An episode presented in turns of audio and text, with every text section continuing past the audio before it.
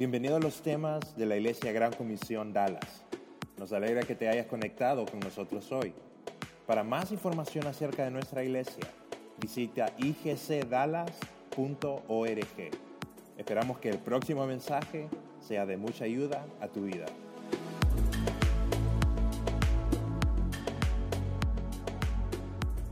acompañando eh, después de que algunos de ustedes nadaron hoy en la mañana y ayer en las tormentas que han estado cayendo, qué bueno que estén aquí con nosotros, ¿verdad? No les impidió estar acompañándonos. Estamos continuando con la serie que hemos estado hablando, con los temas que hemos estado hablando desde el mes de mayo. Y hoy estamos en junio y seguimos hablando de eso porque hay varias cosas aplicables para todos nosotros. La serie se llama, como ustedes saben, Unos con Otros. Y lo que estamos hablando en esa serie, uno con otros, es básicamente saber llevarnos unos con otros. Es básicamente saber cuidarnos unos con otros. Y específicamente en el contexto de una iglesia. Y aunque sea contexto de iglesia, esos principios tú los, puedes, tú los puedes aplicar en tu trabajo, tú los puedes aplicar en tu familia, tú los puedes aplicar en tu eh, vecindario, porque son principios que no cambian, principios bíblicos. Y eso hemos estado hablando. Así de que si tú quieres volver a escuchar alguno de los temas pasados para que estés un poco más al tanto de toda la serie, los puedes ver en la página de nuestra página web y en la página Facebook. Ahí tenemos todos los temas. Y hoy estaremos hablando de un tema muy interesante que se llama unos con otros evitando conflictos. Así de que vamos a orar para que Dios nos hable un poco esta, esta tarde. Gracias Padre por la oportunidad de estar aquí, gracias por la oportunidad eh, de poder aprender un poco de tu palabra, Señor. Te pido que el tema de hoy tú le hables a nuestro corazón. Te pido de que nosotros estemos receptivos para que tú hables, estemos receptivos para que tú nos cambies y estemos receptivos eh, para que nosotros decidamos ser diferentes, Padre. Eh, te voy a dar unos 15 segundos para que entre tú y Dios le diga a Dios, yo quiero de que tú me hables a ti, me hables a mí el día de hoy.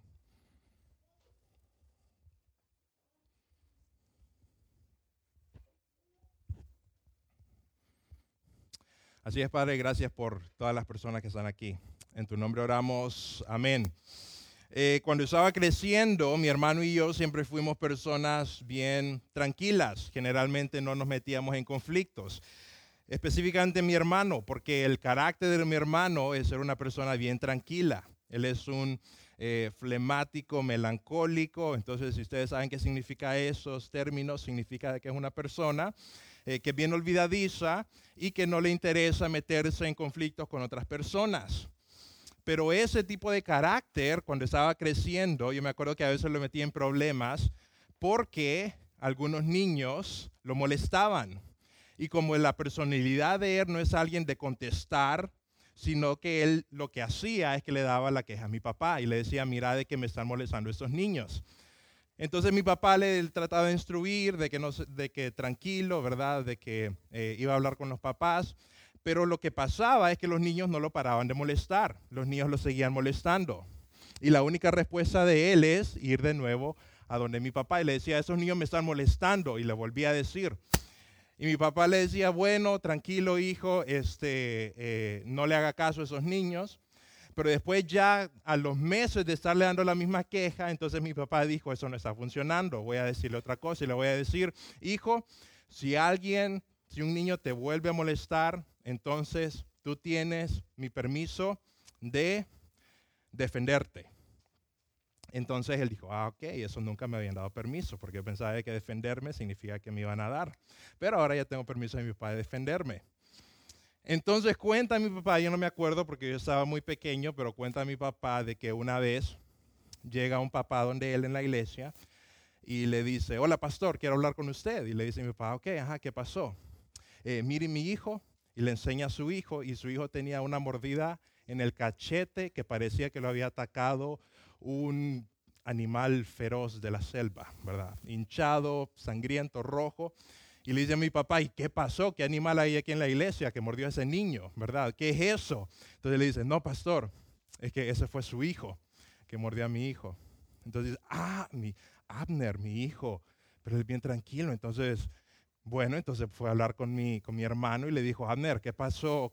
¿Por qué, ¿Por qué atacaste a ese niño que casi lo dejas sin cara? Entonces le dice, no, es que él me estaba molestando y vos me dijiste que me defendiera. Entonces yo lo ataqué. Entonces, de todas formas, le volví a caer porque esa no era la forma correcta. Entonces, no, no le funcionó la táctica.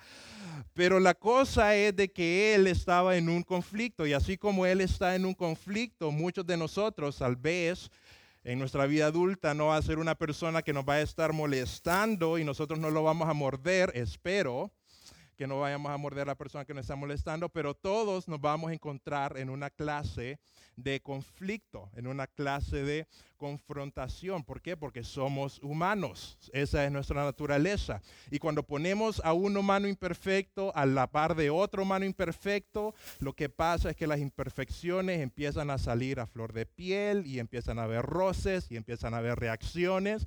Y cuando menos nos damos cuenta, estamos en un conflicto. Yo me acuerdo este, cuando recién, recién casado, este, nos mudamos al apartamento y mi esposa quería, quería una, es un, no sé cómo explicar, no sé cómo se dice en español, pero es como un marco para la cama, para que el colchón no esté en el piso, ¿verdad? Y ella quería uno de esos y lo encontró en Facebook. Ahora, yo no sabía que eso existía, porque yo no me había dado cuenta, no, nunca se me había ocurrido ver qué hay abajo de la cama, ¿verdad? Según yo, las camas venían así, pero ella me dijo, necesitamos ese marco. Entonces yo le dije, ok, y entonces ella se encontró uno en Facebook que lo estaban vendiendo barato y fuimos a comprarlo. Y después cuando veníamos de regreso, yo noté que ella estaba un poco seria. Entonces yo dije, ¿qué hice mal? ¿Verdad? No, no creo que haya hecho mal. Entonces yo le pregunté, ¿qué pasó? Entonces ella me dijo, es que vos no estás feliz porque compramos el marco. Entonces dije, ah, ok. Bueno, para empezar, yo no sabía que existían y tampoco sabía para qué servían. Y no sabía de que yo no estar feliz por ese pequeño detalle, a ella la había hecho sentir un poco triste. Pero es interesante cuando dos humanos imperfectos están en un mismo lugar, tarde o temprano van a haber conflictos. A veces nosotros queremos y a veces nosotros no queremos, pero lo que sí es cierto es que van a haber conflictos. Y creo de que todos aquí queremos una vida libre de conflictos. No creo de que alguien aquí se levante en la mañana y diga, yo hoy quiero ir a pelearme con todos los de la iglesia, yo quiero pelearme con mi jefe, yo quiero ir a pelearme con las personas que se me meten en el, highway. Yo creo de que todos queremos una vida libre de conflictos. Y eso, si vemos en las grandes historias, las historias, las películas, los libros grandes, toda la trama está circulada alrededor de un personaje que quiere resolver un conflicto. Si vemos en El Señor de los Anillos, no sé si ustedes leen el, han leído El Señor de los Anillos, han visto las películas, toda la trama es un pequeño personaje llamado Frodo, que todo lo que quiere hacer Frodo es destruir un anillo para destruir el mal y terminar el conflicto. Harry Potter, no sé si ustedes miran Harry Potter, pero Harry en la historia es un joven de que es huérfano y está viviendo en un lugar donde lo tratan mal y él tratando de salir de ese hogar donde lo están maltratando, tratando de evitar ese conflicto, termina en lo que es una escuela diferente de Hogwarts. Lo que es Narnia, no sé si ustedes han, leído los libros de C.S. Lewis, Narnia, Narnia se trata de todo el conflicto de los libros, es que un personaje pueda destruir a la reina mala para que haya paz en la nación de Narnia. En la guerra de las galaxias, ¿de qué se trata? Se trata de que hay un mal, hay un imperio malvado de que quiere destruir y quiere controlar al universo y hay un personaje de que quiere destruirlo para que haya paz. Todas las personas y todas las historias buenas y así en tu vida quieren evitar conflictos, pero hay un problema. Y hay una persona que a ti te está impidiendo de vivir una vida libre de conflictos. ¿Por qué? Porque el responsable de la mayoría de tus conflictos eres tú.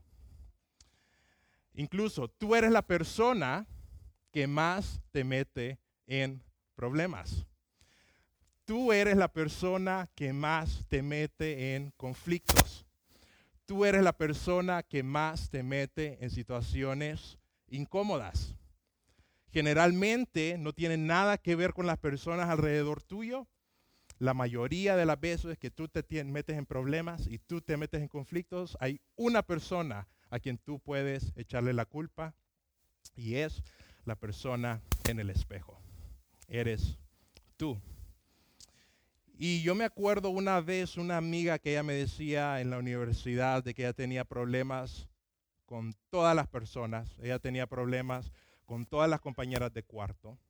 Y el primer año yo dije, ok, bueno, las compañeras del cuarto tienen problemas con ella. El segundo año de universidad, ella volvió a tener problemas con todas sus compañeras de cuarto. Y yo me voy a pensar, ok, tiene problemas, las personas, las compañeras de ella tienen problemas con ella. El tercer año me vuelve a contar que ella vuelve a tener problemas con todas sus compañeras. Y el cuarto año volvió a tener problemas con todas sus compañeras.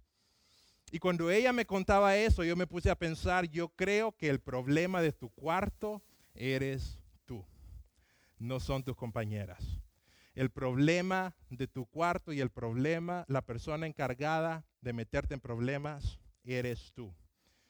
Y esas son malas noticias. Pero también son buenas noticias porque la persona que más te puede sacar de problemas también eres tú. Eso significa que tú eres el problema, pero tú también eres la solución. Tú eres el problema de tus conflictos, pero tú también eres la solución a tus conflictos. Entonces tienes que aprender cómo vivir de una forma a que tú no te metas en conflictos. Y el problema de estar en conflictos, el problema de meterse en problemas, valga la redundancia, es que los conflictos te quitan a ti lo más valioso que tú puedes tener en tu vida. Te quitan la paz. Los conflictos en tu vida te quitan la paz. Y la paz es necesaria para fomentar crecimiento. La paz es necesaria para fomentar crecimiento en tu vida. No solamente en tu vida. Es muy difícil que un país en guerra tenga una buena economía. Es difícil que un país que está en problemas internos avance y no retroceda.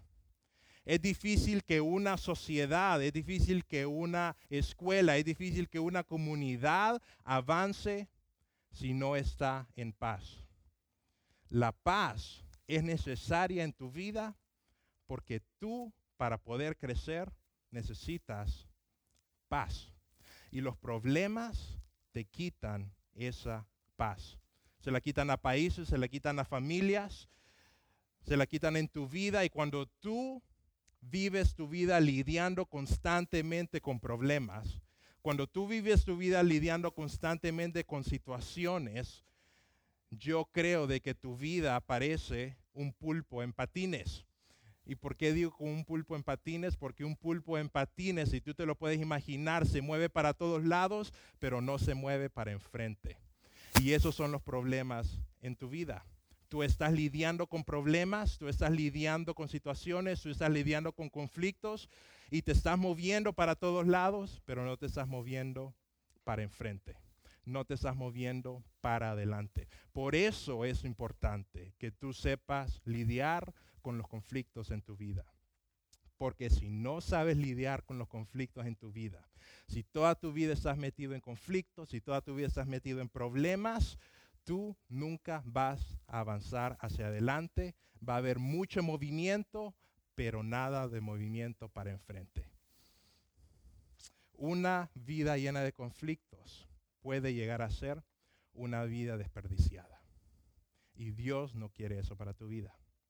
Dios no quiere de que tú pases una vida llena de conflictos. Porque una vida llena de conflictos puede llegar a ser una vida que hizo mucho movimiento, pero no hizo mucho movimiento hacia adelante. Un pulpo en patines. Así que vamos a aprender acerca de cómo nosotros podemos evitar conflictos. Y vamos a leer las cartas de Pablo, una de las cartas de Pablo. Pablo, por si no sabes quién es Pablo, en la Biblia, Pablo fue una persona que en un tiempo estuvo persiguiendo a la iglesia, después se convirtió al cristianismo y pasó de, perseguir a la iglesia a ser un propulsador propulsor de la iglesia. Y Pablo escribió cartas a diferentes iglesias y él habla mucho de lidiar con conflictos. Vamos a leer Efesios 4.1.3, es una de las cartas que Pablo le mandó a una iglesia en Éfeso, así que esta, este libro se llama Efesios y está en Efesios 4 de 1 al 3. Y mientras leemos esta carta, Pablo está en el final de su trayecto. Él está preso, él está en la cárcel. Interesantemente, cuando escribe el libro de Efesios, puede que sea la última vez que él se comunique con una de sus iglesias, porque él no sabe si va a salir.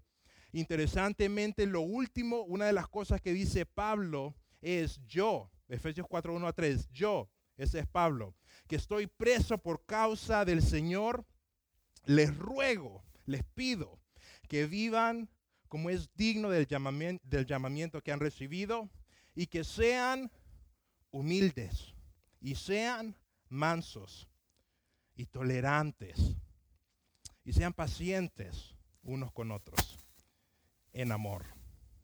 Procuren mantener la unidad del Espíritu en el vínculo de la paz. Procuren mantener la unidad en el vínculo de la paz. Cuando Pablo le dice eso a esta, iglesia, les está diciendo, si yo no les digo una cosa antes de morir, si yo no les digo, si yo les digo una, un deseo que yo tengo hacia ustedes antes de morir es este, sépanse llevar, sépanse llevar unos a otros, sépanse amar unos a otros, sean mansos. Y si Pablo, que persiguió a la iglesia, llegó a hablar de resolver conflictos, hay mucho que aprender. ¿Por qué? Porque Pablo en algún tiempo persiguió a la iglesia. Y puede que hayan muchas personas a las cuales él está escribiendo esta carta que fueron víctimas de él. Puede que hayan hijos que no tenían papá en esta iglesia porque Pablo en algún tiempo los mató. Pueden de que hay padres que perdieron a hijos en algún tiempo porque Pablo en algún tiempo los mató. Y si alguien se reconcilia con el grupo de personas que en algún tiempo intentó matar, creo de que él nos puede enseñar algo de cómo resolver conflictos. Si alguien que en algún tiempo persiguió en un grupo de personas y se logró reconciliar con ellos, creo de que Pablo tiene algo que decir en cómo resolver conflictos. Y lo llegó a hacer. Así que vamos a ver tres claves que Pablo dice nosotros podemos aplicar a nuestras vidas para evitar conflictos.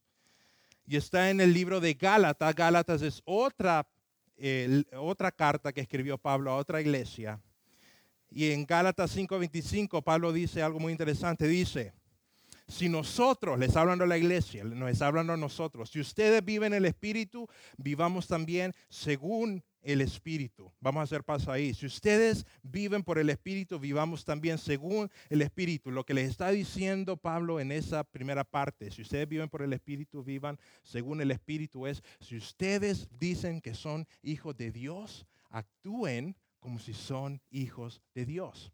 Si ustedes dicen que son cristianos, actúen como si fueran cristianos. Si ustedes dicen que aman a Dios, actúen como si de verdad aman a Dios. Eso les está diciendo. Si ustedes tienen el Espíritu, actúen así como el Espíritu actúa. Y después dice, no, la primera parte dice, no, eh, la segunda parte, no nos hagamos vanidosos, ni nos irritemos unos a otros, ni sintamos envidia entre nosotros. Así que la primera clave para evitar conflictos es evita centrarte en ti. Evita centrarte solamente en ti. Y creo de que vemos en el primer verso, no nos hagamos vanidosos. No nos hagamos vanidosos. Eso es lo que dice el verso. Y cuando dice no nos hagamos vanidosos, significa evita estarte centrando solamente en ti. ¿Y por qué? Porque mientras más tú te centras en ti, más cosas te molestan de otras personas. Mientras más yo me centro en mí mismo, más cosas me molestan de otras personas. Por eso es cuando yo me molesto con otras personas, generalmente tiene algo, tiene algo que ver porque se metieron con mi persona, se metieron con mi tiempo, le dijeron algo a mi nombre me hicieron algo a mí, se metieron en mi carril. Y Pablo nos está diciendo, yo quiero de que ustedes actúen así como cristianos. Y la primera cosa que tienen que hacer como cristianos es evitar ser vanidosos. Y vanidoso significa evitar estar centrados solo en ustedes mismos. Mientras tú más te centras solo en tu persona, mientras tú más te centras solo en tu vida, mientras tú más te centras solo en tus problemas, más fácil es que otras personas te lleguen y molesten tu vida y tú reacciones de una manera inadecuada. Yo me acuerdo cuando iba creciendo, mi papá una vez bromeaba cuando íbamos en el carro y cuando venía un carro y se le metía, él hacía el chiste y dice, ay, tiene que ir al baño. Ya tiene que ir al baño esa persona, ¿verdad? Y se volvía como un chiste. Entonces después cada vez que vemos que una persona se metía en nuestro carril y trataba de pasarnos de manera brusca, este era el chiste que decíamos, de seguro la esposa está en parto. Eso es lo que pasa. La esposa está en parto y él tiene que llegar a donde va inmediatamente. O se nos metía a otro carro y decimos, esa persona tiene que ir al baño porque está enfermo del estómago y si no llega al baño ahorita va a ser un desastre. Y se volvía un chiste. Pero hay una verdad a ese chiste. Y es que quitamos el enfoque sobre nosotros y lo ponemos sobre otras personas. Y aunque se suene como chiste, si nosotros aprendemos, a pensar de esa forma, vamos a evitar conflictos en nuestra vida. Cuando nosotros nos ponemos a analizar no solamente mi vida, mis caminos, mi dinero, mi persona, mi yo, yo, yo, yo, yo, y me vuelvo más hacia otras personas, yo tengo la oportunidad de evitar algunos conflictos, porque no todo se trata de mí. Aprendo a vivir y a convivir con otros. Y eso es lo que dice Pablo si ustedes son cristianos, aprendan a no ser vanidosos. Aprendan a no estar centrados solamente en ustedes. La segunda clave para evitar estar en conflictos como personas es trata de no irritar a otros. Y suena bien Suena bien redundante, pero eso es lo que dice el verso. Si volvemos al verso, dice Galatas 5:26, no nos hagamos vanidosos, sino no nos hagamos vanidosos. No nos irritemos unos a otros, no sintamos envidia. No nos irritemos unos a otros. Tú puedes decir, pero yo no trato de irritar a nadie. Yo no ando por mi vida tratando de ser activamente alguien irritante. Pero yo te voy a leer un verso y creo de que si tú crees que la Biblia no tiene comedia, si tú crees que la Biblia es un libro serio, solamente serio y no tiene comedia, ah, yo siempre he visto este verso como un chiste, de cierta forma respetuosa. Porque dice Proverbios 27:14, es un verso muy interesante, que dice, bendecir al amigo a gritos y de madrugada es lo mismo que lanzarle una maldición bendecir al amigo a gritos y de madrugada es lo mismo que lanzarle una maldición. ¿Qué quiere decir? No moleste a la gente en la mañana. déjela que se despierte, déjela que tome su café, déjala que se estire y después de las 9 de la mañana empieza a llamar a sus amigos, pero no los moleste temprano. Pero eso es lo que dice este verso. Una buena acción hecha de forma incorrecta cuenta como mala acción, básicamente. Y si tú dices, yo no soy una persona que irrita a otros, yo soy una persona que doy bendición a otros, yo soy una persona que soy de bendición a mis amigos, ten cuidado de no hacerlo en la mañana, ni a gritos, porque no se han levantado. Es un verso chistoso, me gusta, pero creo que aplica a nosotros. Porque muchas, muchas veces nosotros podemos decir, yo no soy una persona que ando irritando a otros, yo molestar a si yo soy un ángel, o sea, yo soy considerado, yo pienso en lo mejor. Y puede que sea cierto, pero puede que simplemente tú no te des cuenta. Puede que simplemente tú seas de bendición a personas, pero a gritos y en la mañana. Así que lo que vamos a hacer ahorita es que a la persona que está a tu lado le vas a preguntar, no, son no vamos a hacer eso, no vamos a hacer eso. Pero pregunta, ¿cuándo fue la última vez que tú le preguntaste a alguien en qué puedes mejorar? ¿Cuándo fue la última vez que tú le preguntaste a tu cónyuge, hay algo que te irrita de mí? ¿Cuándo fue la última vez que tú le preguntaste a alguien de confianza, hay algo que puedo mejorar? Yo me acuerdo cuando yo estaba en Honduras, eh, en, mi, en la iglesia donde crecí, eh, yo era líder también de una de una banda. Y yo siempre pensé de que yo era un excelente líder. No sé por qué, la vanagloria, no cometan ese error. Yo siempre pensé que yo era un buen líder. Y un día yo dije, yo voy a hacer una encuesta para preguntarle a todas las personas cómo, cómo le estoy haciendo. Pero yo, en, la, en mi mente, yo lo estaba haciendo porque yo quería escuchar los halagos que la gente me iba a escribir.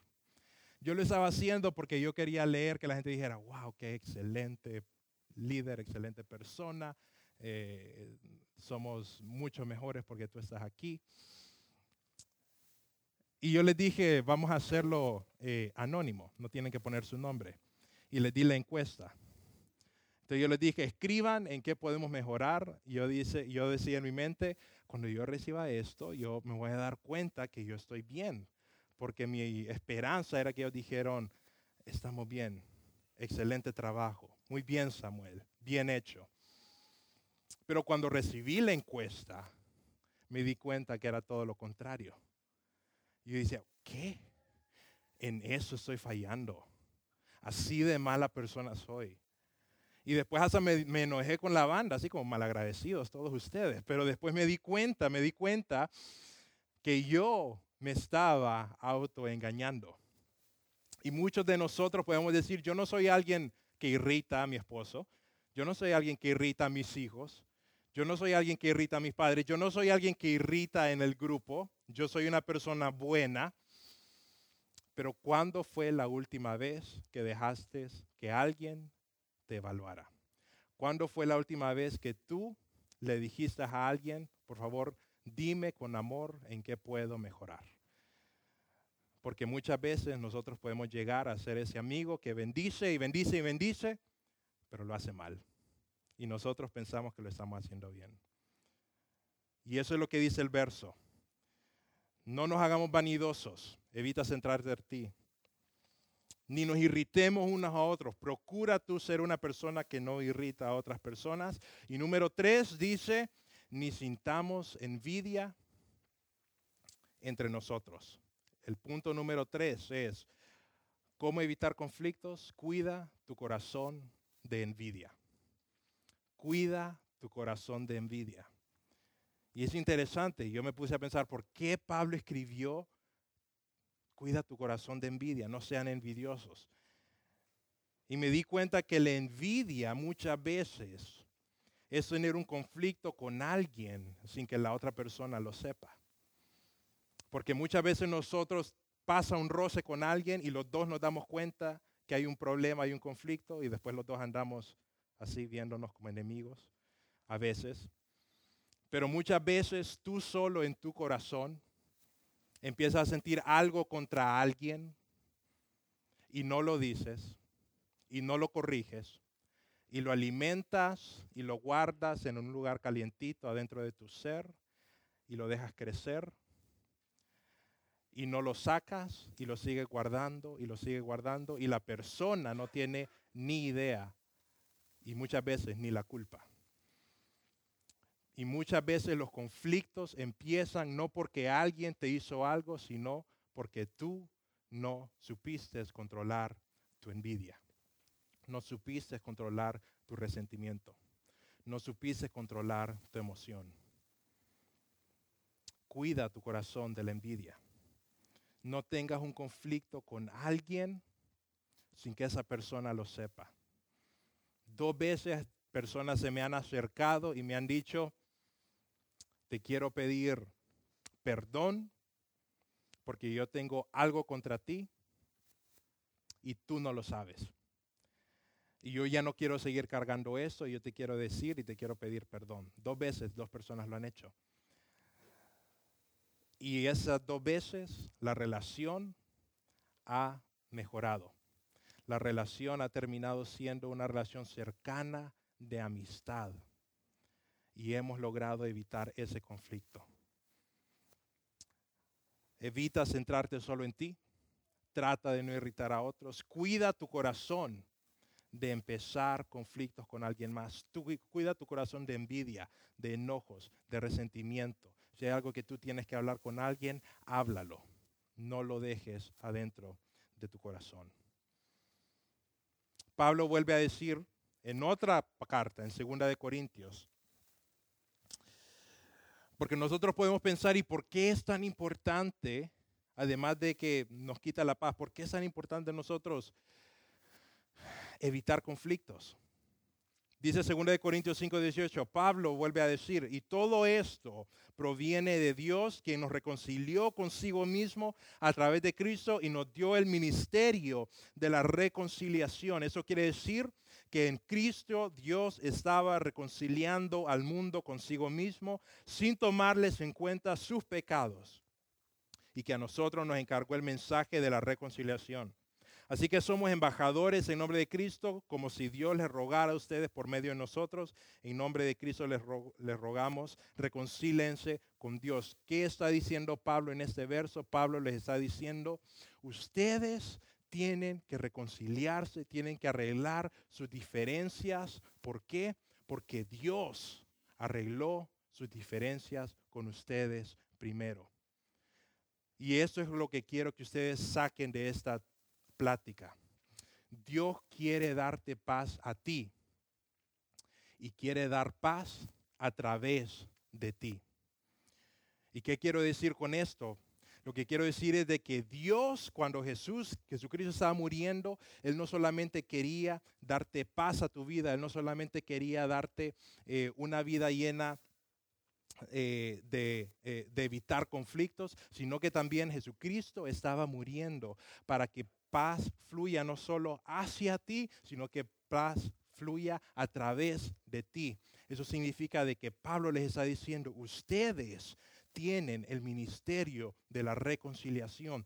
Dios los puso aquí en la tierra para que ustedes se reconciliaran con otros. Dios quiere darte paz a ti y quiere dar paz a través de ti. Eso significa que si tú eres hijo de Dios, Dios te encarga a ti traer paz a donde quiera que tú vayas.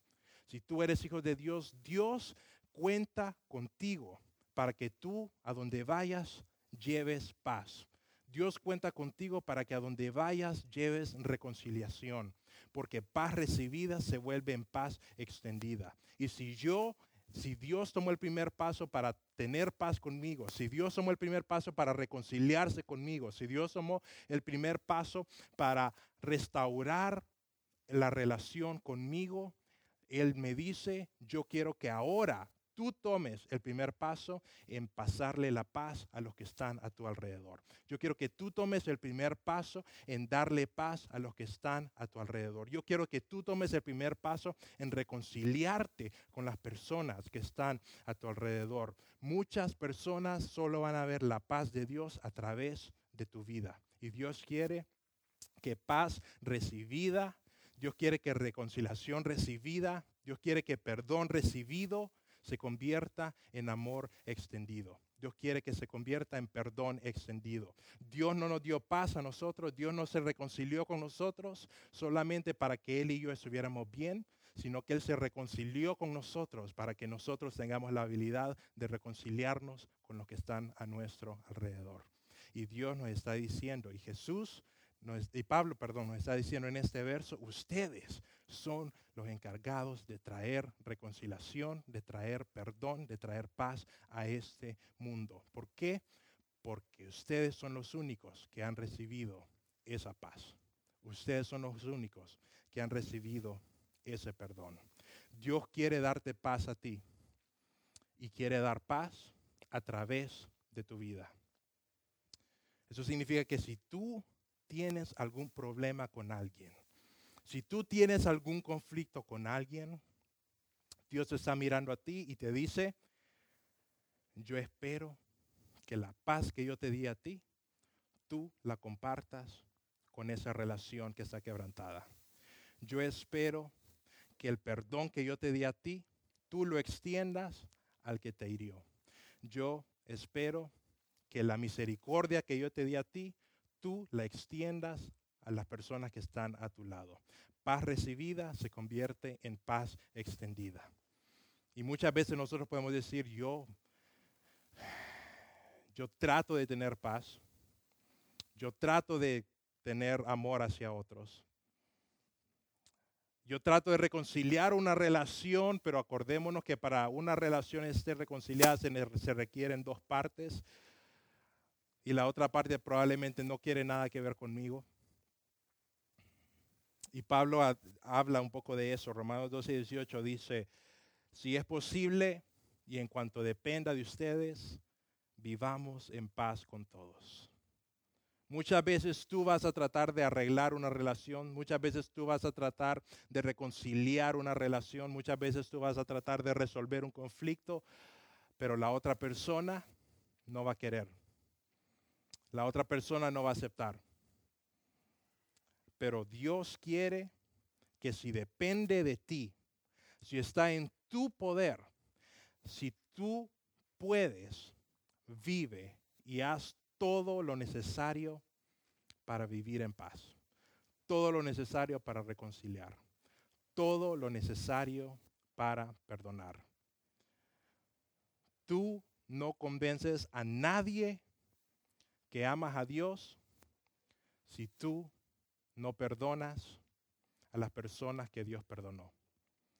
Tú no convences a nadie que eres cristiano si en tu vida hay relaciones en las que tú no has hecho todo lo posible por restaurarlas. Paz extendida, misericordia extendida, reconciliación extendida se convierte en reconciliación extendida. Dios tomó el primer paso para reconciliarse conmigo. Y eso me da la oportunidad de yo tomar el primer paso para reconciliarme con otros. ¿Qué vas a hacer? Yo creo de que podemos tomar este verso de Romanos 12, 18, tomarlos para nuestra vida y hacer un pacto con Dios, hacer hacerle una promesa a Dios, a Dios y decirle, Dios, si es posible, en lo que dependa de mí, yo voy a vivir en paz con los que estén a mi alrededor. En lo que depende de mí, yo voy a vivir en armonía con los que estén a mi alrededor. Y si no logro llegar a ese punto, yo quiero irme de ese mundo sabiendo que hice todo lo que estaba en mis fuerzas para reconciliarme con aquellos con los que he tenido algún conflicto. Porque amor extendido de Dios tiene que convertirse en amor extendido. Vamos a orar, nos vamos a poner de pie.